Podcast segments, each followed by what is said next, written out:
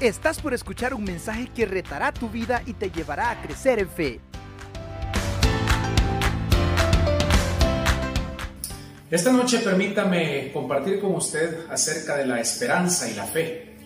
Yo sé que al empezar el año, este 2021, y al terminar el año anterior, muchos expresamos nuestros deseos de bienestar, de prosperidad, de salud para nuestra familia y para nuestros amigos. Muchos nos trazamos metas y quizá a esta altura del año 2021, aunque apenas han pasado pocas semanas, algunos ya perdieron la esperanza. Algunos se propusieron bajar de peso, ir al gimnasio y a estas alturas ya dejaron de asistir. Otros se propusieron metas de leer la Biblia, de no faltar a los cultos y pues igual han fallado y no han podido cumplir con lo que se propusieron. Otros a lo mejor planificaron mejorar sus relaciones interpersonales, ya sea con su cónyuge, con su familia o con compañeros de trabajo. Y a estas alturas la situación sigue siendo la misma, las personas siguen teniendo conflictos con usted y no hablemos más de la situación económica y política de nuestro país. Pareciera que apenas empezando el año, muchos ya han perdido la esperanza. Pero seguramente usted ha escuchado ese famoso dicho, la esperanza es lo último que se pierde. Y esta noche quiero que tomemos un tiempo, unos minutos, para estudiar un poquito en qué consiste la esperanza y la fe, y que podamos ser fortalecidos a través de la palabra del Señor. Quiero que vean este video, el cual nos va a ayudar a tener bien claros algunos conceptos acerca de la esperanza que aparecen en la palabra del Señor. Véanlo por favor y luego vamos a continuar con el desarrollo de este tema, esperando que el Señor nos guíe a través de este breve estudio que vamos a realizar en esta noche. Ponga atención, por favor. Digamos que quieres describir el sentimiento de anticipar un futuro que es mejor que el presente. Podrías estar nervioso, emocionado, tal vez inseguro. Pero la mayoría de nosotros conocemos esa experiencia. Le llamamos esperanza. Es un estado de anticipación y es crucial para una experiencia humana saludable, y es un concepto realmente importante en la Biblia. De hecho, hay muchas palabras para esperanza en los lenguajes antiguos de la Biblia. Todas son fascinantes. En el Antiguo Testamento hay dos palabras hebreas principales que se traducen como esperanza. La primera es Yahal, que simplemente significa esperar por como en la historia de Noé y el arca. Mientras cedían las aguas del diluvio, Noé tuvo que yahal durante semanas. La otra palabra hebrea es kavah, que también significa esperar. Está relacionada con la palabra hebrea kav, que significa cordón. Cuando tiras de un kav con fuerza, produces un estado de tensión hasta que hay liberación. Eso es kavah, el sentimiento de tensión y expectativa mientras esperas que algo suceda. El profeta Isaías ilustra a Dios como un agricultor que siembra viñas y luego cavaea por buenas uvas. O el profeta Miqueas habla de los agricultores que tanto cava como yahal por el rocío de la mañana para que humedezca la tierra. Así que en el hebreo bíblico, la esperanza se trata de la espera o la expectativa. Pero, ¿esperar para qué? En el periodo de los profetas de Israel, la nación estaba sumiéndose en la autodestrucción. Isaías dijo, en este momento el Señor está ocultando su rostro de Israel, así que yo cavá por él. La única esperanza que Isaías tenía en esos días oscuros era la esperanza de Dios mismo. Encontrarás esa misma noción de esperanza por todo el libro de Salmos, donde estas palabras aparecen más de 40 veces. En casi todos los casos, lo que las personas están esperando es a Dios. Como en el Salmo 130, el poeta clama desde la profundidad de la angustia. Yo cavá en el Señor. Oh Israel, Yahal en el Señor, porque en el Señor hay misericordia. Él redimirá a Israel de todas sus iniquidades. La esperanza bíblica se basa en una persona, lo cual la hace diferente al optimismo. El optimismo se trata de elegir ver en cualquier situación cómo las circunstancias podrían terminar bien, pero la esperanza bíblica no se enfoca en las circunstancias. De hecho, las personas con esperanza en la Biblia frecuentemente reconocen que no hay evidencia de que las cosas mejorarán, pero aún así eliges tener esperanza, como el profeta Oseas. Él vivió en tiempos oscuros, en los que Israel estaba siendo oprimido por imperios extranjeros, y él eligió la esperanza cuando dijo, Dios podría transformar este valle de problemas en una puerta de esperanza, como el día en que Israel subió de la tierra de Egipto. Dios había sorprendido a su pueblo con redención en los días del Éxodo, y Él podría hacer lo mismo otra vez. Así que es la fidelidad pasada de Dios la que motiva la esperanza para el futuro. Miras hacia adelante al mirar hacia atrás, confiando solamente en el carácter de Dios. Como el poeta del Salmo 39 que dice, Y ahora, Señor, ¿en qué yo cabá? En ti está mi Yahal. En el Nuevo Testamento, los primeros seguidores de Jesús cultivaron un hábito de esperanza similar. Ellos creían que la vida, muerte y resurrección de Jesús era la sorprendente respuesta de Dios a nuestra esclavitud, a la maldad y a la muerte. La tumba vacía abrió una nueva puerta de esperanza. Ellos usaban la palabra griega el pis para describir esta anticipación. El apóstol Pedro dijo que la resurrección de Jesús habría una esperanza viva a las que las personas podían renacer para convertirse en un tipo nuevo y diferente de humanos. Más de una vez, el apóstol Pablo dice, las buenas nuevas de Jesús anuncian la elpis de gloria. En ambos casos, esta elpis se basa en una persona, el Jesús resucitado que ha vencido a la muerte. Esta esperanza no era solo para los humanos. Los apóstoles creían que lo que le sucedió a Jesús en la resurrección era un vistazo de lo que Dios había planeado para el universo entero. En palabras de Pablo, es una esperanza que la creación misma será liberada de la esclavitud a la corrupción a la libertad cuando los hijos de Dios sean glorificados. Así que la esperanza cristiana es valiente, esperando que la humanidad y el universo entero sean rescatados de la maldad y la muerte. Algunos dirían que es una locura, y, quizá lo es. Pero la esperanza bíblica no es optimismo basado en las probabilidades. Es la elección de esperar que Dios traiga un futuro que es tan sorprendente como un hombre crucificado resucitando de los muertos. La esperanza cristiana voltea a ver al Jesús resucitado para mirar hacia adelante. Así que esperamos.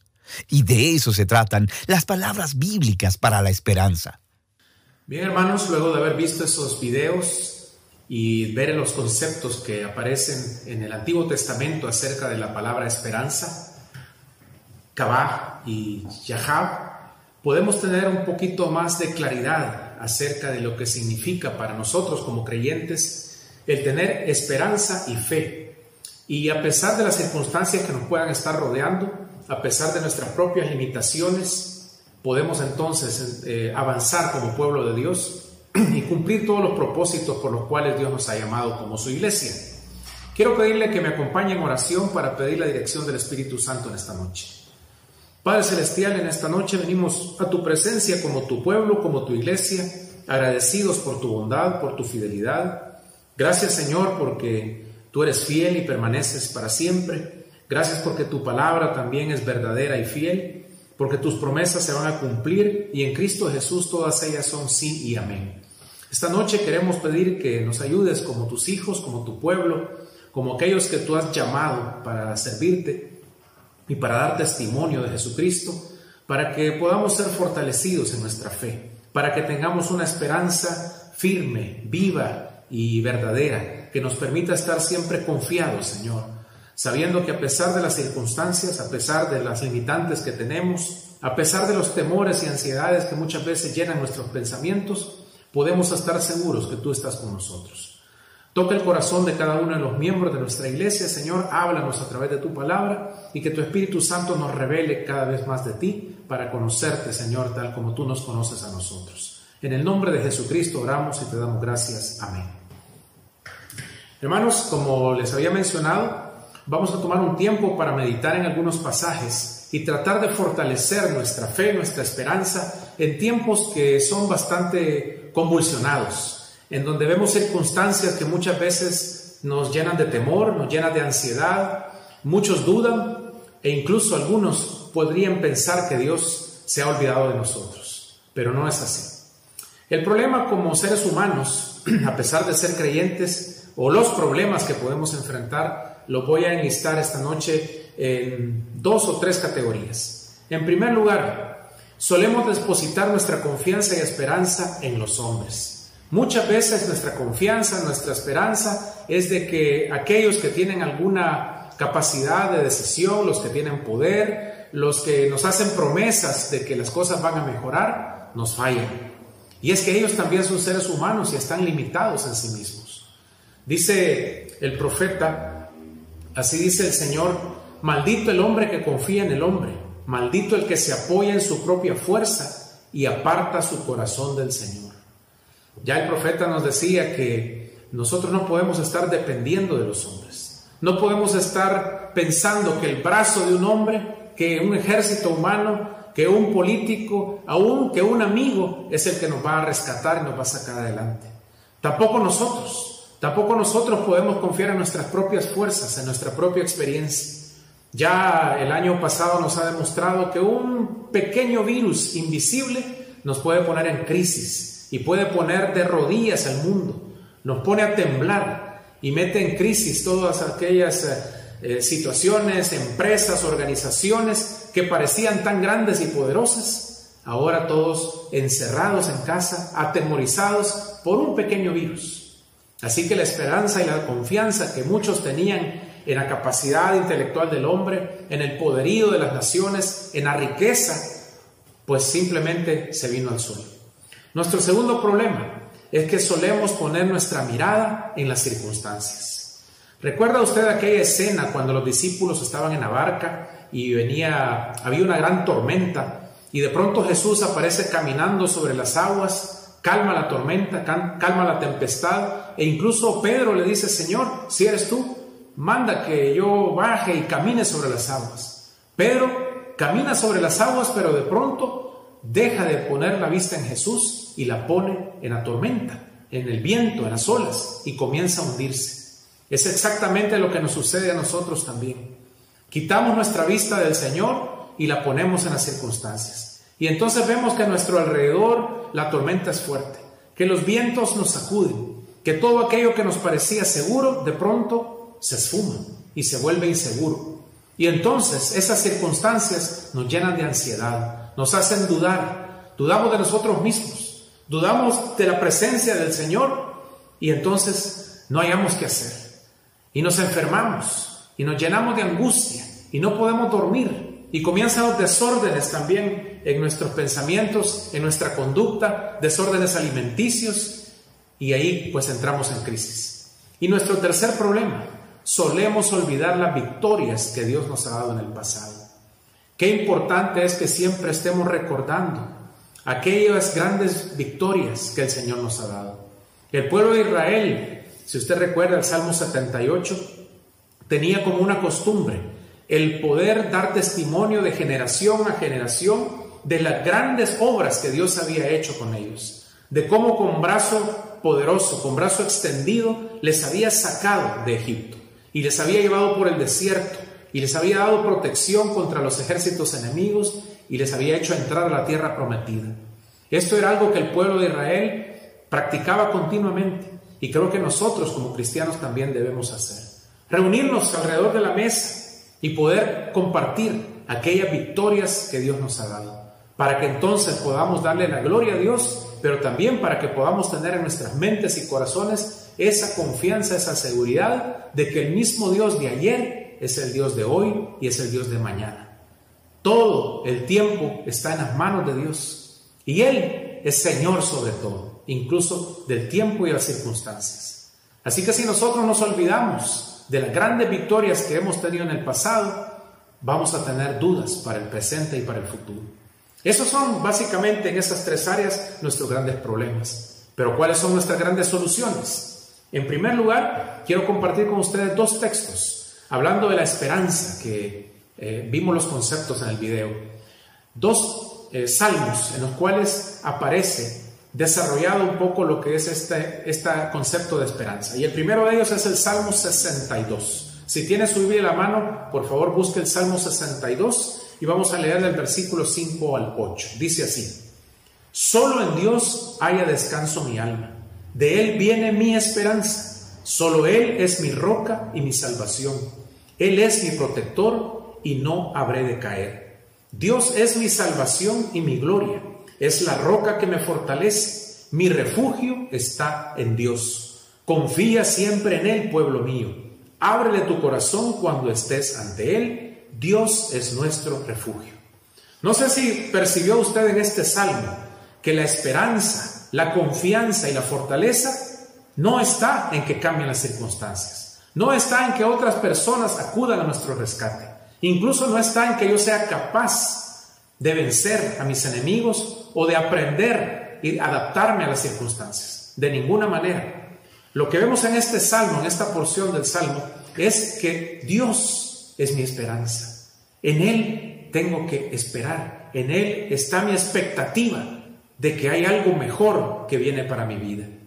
Que a pesar de que las cosas no están saliendo como yo lo deseo y son diferentes, Dios está conmigo y Él es mi roca sobre la cual voy a estar parado, sobre su palabra, sobre sus promesas, y esas son firmes. Y lo que dice el salmista, Dios es mi salvación y mi gloria. En Él voy a esperar. Dice también el Salmo 130, vamos un poquito más adelante. Salmo 130, del versículo 5 en adelante, y dice así, espero al Señor, lo espero con toda mi alma, en su palabra he puesto mi esperanza, espero al Señor con toda el alma, más que los centinelas la mañana. Como esperan los centinelas la mañana, así tú, Israel, espera al Señor, porque en Él hay amor inagotable, en Él hay plena redención. Mire qué hermoso salmo porque nos está diciendo que es en el Señor en quien confía y espera nuestra alma. Es en su palabra en la que yo pongo mi esperanza. Una vez más, la confianza no debe estar puesta en las circunstancias, en que éstas cambien, en que el viento esté a favor nuestro. No, de ninguna manera. Mi esperanza no está puesta tampoco en otros hombres, aunque así me ofrezcan muchas cosas y hablen bonito. El hombre es incapaz de poder satisfacer nuestras necesidades más profundas. Pero yo en quien voy a tener mi esperanza y en quien voy a estar confiando es en el Señor y lo haré con toda mi alma y con todo mi corazón. Dice acá que en Él hay amor inagotable y en Él hay plena redención. Dios, por amor a su nombre, no nos va a fallar. Y ese amor es tan grande, es tan incondicional que nos dio a su Hijo. Y con Él, juntamente con Él, nos ha dado todas las cosas. Por lo tanto, debemos estar confiados que en Él tenemos una esperanza firme. Y nuestra fe entonces no debe flaquear. Pero para que nuestra esperanza no se pierda con el paso del tiempo, necesitamos que su hermana gemela, la fe, también se vea fortalecida. ¿Cuál es la diferencia entre esperanza y fe? ¿Acaso son lo mismo? Creo que no, hermanos. Y vamos a hablar un poquito entonces de la fe. La diferencia entre la fe y la esperanza es que la fe es hoy. Hoy debemos nosotros declarar fe, tener fe. La esperanza es para el futuro. Debemos tener fe y, como le repito, tenerla hoy en el Señor. De otra forma, solo, solo estaremos practicando un positivismo vacío. Cuando nosotros no tenemos fe, pero solamente expresamos esperanza. Y mucha gente dice, bueno, repita las cosas buenas, repita lo que usted desea. Eh, rodéese de gente que hable de cosas solamente positivas. No se reúna con aquellos que le dicen cosas tristes o que a usted no le gusta. Eso es positivismo. O como dice un conocido eh, deportista salvadoreño, positivités. Pero eso, hermanos, para empezar no existe. Pero sí el positivismo. Mucha gente piensa que por el simple hecho de desear las cosas o de repetir aquellas cosas que usted anhela o de reunirse con personas que solo le van a decir cosas buenas, las cosas van a cambiar. Déjeme decirle que no. Eso es una ilusión, no es una esperanza. La fe es la certeza de lo que se espera y la convicción de lo que no se ve. Pero la fe es firme. No es fe simplemente por el hecho de repetir las cosas o el simple hecho de decir, sí, yo tengo fe. La fe es algo firme, es una convicción, es una creencia firme en el corazón. ¿Y en quién es esa fe? El objeto de nuestra fe es nuestro Señor Jesucristo. Dice en Romanos 8, 24, 25, porque con esa esperanza fuimos salvados. Pero la esperanza que se ve ya no es esperanza, porque ¿quién espera lo que ya está viendo? Pero si lo que esperamos es algo que todavía no vemos, tenemos que esperarlo con paciencia. Ahí está la diferencia entre fe y esperanza. Y entonces, ¿cómo vamos a fortalecer nuestra fe el día de hoy para que nuestra, nuestra esperanza permanezca a lo largo del tiempo? En primer lugar, ¿en quién creemos? En Dios, en Jesucristo. Y Él es fiel porque Él es fiel a su palabra. Dios nunca cambia y nunca falla. Deuteronomio 32.4 dice, Él es la roca, sus obras son perfectas y todos sus caminos son justos. Dios es fiel, no practica la injusticia, Él es recto y justo. Precisamente en el carácter de Dios, en su fidelidad, en que Él nunca cambia, en que Él nunca nos dejará de amar, está puesta nuestra fe. Y ahí está nuestra primera ancla para fortalecer nuestra fe. ¿En quién creemos? En su carácter, en la bondad y fidelidad de Dios, que nunca nos va a dejar y nunca nos va a abandonar. Una segunda ancla, en la resurrección de Jesús tenemos una esperanza viva. Si usted cree en Jesucristo, cree en el poder de la resurrección, ese mismo poder que le levantó de entre los muertos está obrando el día de hoy en usted y en mí. Está obrando en la iglesia. Ese mismo poder que depositó Dios en Jesucristo para vencer a la muerte, al pecado y a Satanás a través de la resurrección, ese mismo poder está disponible para usted y para mí el día de hoy. Y esa es nuestra fe. Y por lo tanto, esa es nuestra esperanza para el futuro. Porque así como Jesucristo fue levantado de entre los muertos y glorificado para ir al Padre, nosotros un día también vamos a ser levantados de entre los muertos. Y si no hemos muerto, vamos a ser transformados para ser glorificados a semejanza de Jesucristo en su resurrección. Y eso es una esperanza que tenemos a futuro, pero que tiene sentido a partir de nuestra fe el día de hoy. En primera de Pedro, capítulo 1, versículos 3 y 4, vamos a, reafirmar esta esperanza. Dice así, bendito sea el Dios y Padre de nuestro Señor Jesucristo, que por su gran misericordia y mediante la resurrección de Jesucristo nos ha hecho nacer de nuevo a una esperanza viva. Hermanos, nuestra esperanza no está puesta solamente en buenos deseos, no solamente en una expectativa de que las cosas van a ser mejor eh, en el futuro o en la eternidad. No es positivismo, de repetir cosas buenas o de juntarnos con gente que nos diga solo cosas que nos agradan. No, nuestra esperanza es una esperanza viva, puesta en Jesucristo, quien fue levantado de los muertos, quien venció al pecado y a la muerte y a Satanás. Y esa es nuestra fe el día de hoy y es nuestra esperanza para el futuro y para la eternidad. La resurrección de Jesucristo nos ha dado la victoria y, juntamente con eso la seguridad de nuestra salvación y el cumplimiento de todas sus promesas. Por eso, el día de hoy, si usted tiene angustia, si usted tiene ansiedad, o alguien en su familia, o algún amigo, algunos compañeros de trabajo, están angustiados por la enfermedad, por la crisis económica, por las dudas del futuro, simplemente usted tiene que comunicarles que en Jesucristo hay esperanza. Pero para eso tiene que depositar la fe en Él hoy mismo. Hoy es el día de salvación. Hoy es la oportunidad que tenemos para que como hijos de Dios, como iglesia, podamos proclamar a Jesucristo como Señor y como nuestra esperanza viva. No podemos dejarnos llevar por los temores. No podemos permanecer escondidos todo el tiempo.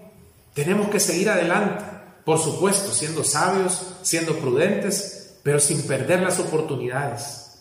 Los tiempos que vivimos son malos, por lo tanto debemos redimir bien el tiempo y aprovechar cada oportunidad para dar a conocer a Jesucristo.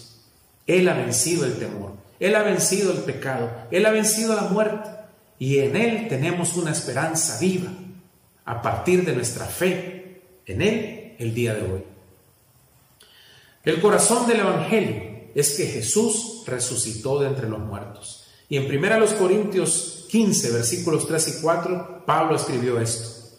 En primer lugar les he enseñado lo mismo que yo escribí, que conforme a las escrituras, Cristo murió por nuestros pecados, que también conforme a las escrituras fue sepultado y resucitó al tercer día.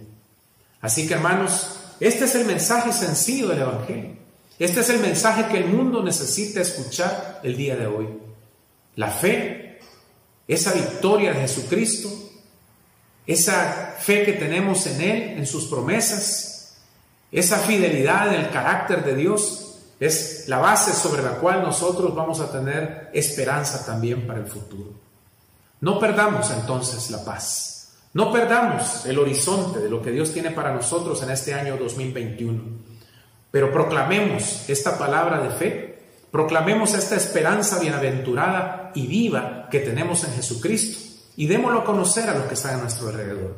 Pero también practiquémoslo nosotros mismos. ¿Cuál es la clave? que usted esté en la presencia del Señor todos los días, en oración, en su palabra, conociendo esas promesas tan grandes que en Jesucristo tenemos, conociendo que en Él tenemos victoria y seguros, con la convicción firme de que a través de Jesucristo y de ese poder que ha obrado en Él en la resurrección, también nosotros tenemos esa esperanza viva de ser transformados a su imagen y semejanza.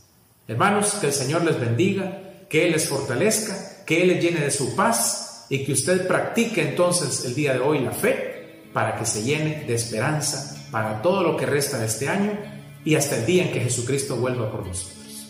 Gracias por compartir esta noche con nosotros y que usted y su familia sean bendecidos. Buenas noches. ¿Estás listo para más? Acompáñanos presencialmente los miércoles a las 7 de la noche y domingos desde las 10 de la mañana. Somos Auditorio Cristiano.